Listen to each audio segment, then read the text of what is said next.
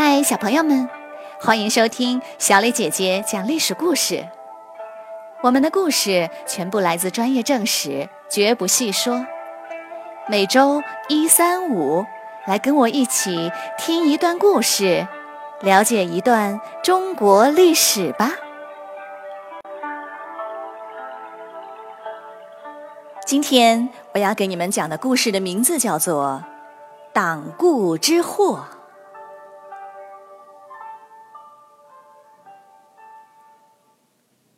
道士张成正在做法事，台上贴满了符咒，烟雾缭绕；台下围满了善男信女。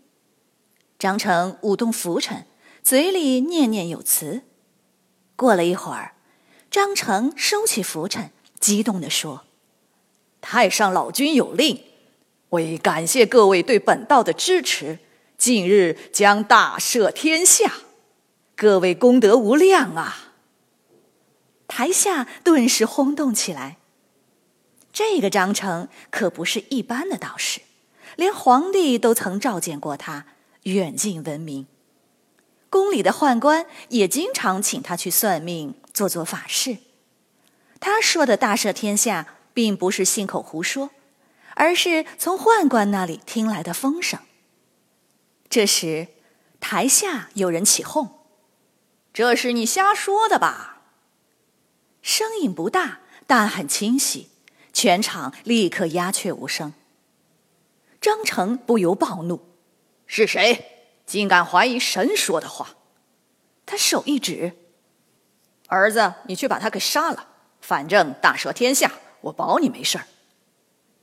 张成的儿子拎着宝剑跳下台来，竟然真的把这个人给杀了。大家全都惊得目瞪口呆。官员李英听说后，就把张成和他儿子全都抓了起来。这个李英也不是一般的官员，他是出了名的刚正不阿，被士大夫们称赞为天下楷模。这时的士大夫人数非常多，光每年的太学生就有三万。可是除了世家望族和极少数名士外，大部分一辈子也当不了官。他们只好一心钻研书本，或者对朝廷品头论足一番。李英能够得到大家追捧，最主要的原因是他对宦官毫不留情。当年。汉桓帝在厕所与宦官密谋，铲除了跋扈将军梁冀后，宦官就横行霸道起来，而且大量朝廷官职的空缺也都被宦官的亲戚们抢走了。士大夫们对宦官的态度就从瞧不起变成了痛恨万分。曾经有个大宦官的弟弟在地方当县令，贪污残暴，因为害怕被理应查处，就逃到洛阳。躲在哥哥家里的暗壁里，李英知道后，带人冲进大宦官家里，破开暗壁，将他逮捕。拿到罪证后，也不上报，立即将他给处决了。大宦官向皇帝求情，也已经来不及了。这一次，李英抓了张成父子，杀人的罪证确凿，理应问斩。然而没过多久。皇帝竟真的下诏大赦天下，这一下可把李英给气坏了。他一想到张成父子那副得意的嘴脸，肺都要气炸了。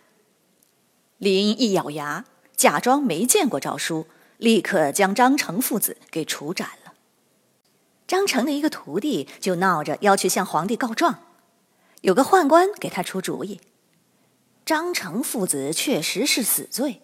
这样，理应违抗诏书就只能算是一个小错，应该再挖挖他别的罪行。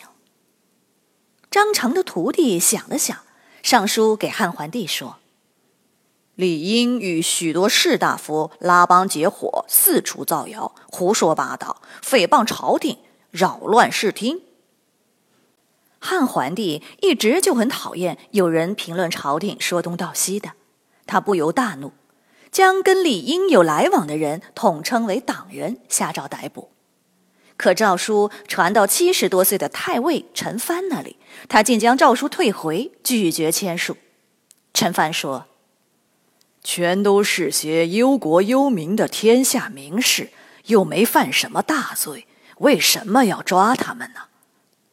党人的势力如此大，竟还能阻止诏书。汉桓帝更加生气，他强令全国搜捕党人，抓到后不走司法程序，直接关入宦官直属的北寺监狱。一时间，搜捕党人的使者处处可见，全国闹得沸沸扬扬，几百名党人被关入了大牢。陈蕃再次上书给党人求情，汉桓帝就把他给罢免了。然而，经过一年的审讯，也没能查出党人的实际罪证，全国上下都议论纷纷。皇后的父亲窦武带头向汉桓帝上书，请求释放党人。汉桓帝有些不好意思了，就借着发生日食，宣布大赦天下，将党人全部释放，遣送回家乡，但仍然禁锢终生，一辈子再也不准当官。当党人们垂头丧气的回到家乡时，却出乎意料的受到了当地士大夫的热烈欢迎，他们被当成了与宦官抗争的英雄，人人争相结交。党人似乎突然成了一种时尚，越来越多的士大夫愿意一起抱团取暖，或研究学问，或谈古论今。汉桓帝一定没有想到会是这样的结果吧？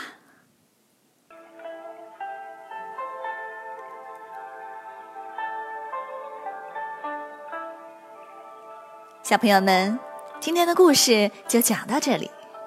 请你来说一说，党人通常是指这样的小团体，对团体内的人毫无原则的包庇维护，对团体外的人不分是非一律反对。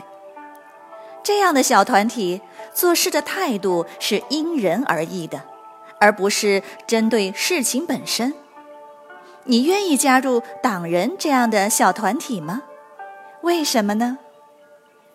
欢迎你们到公众号留言，或用语音说出你们的想法。感谢你们今天的收听，我们下个故事再会。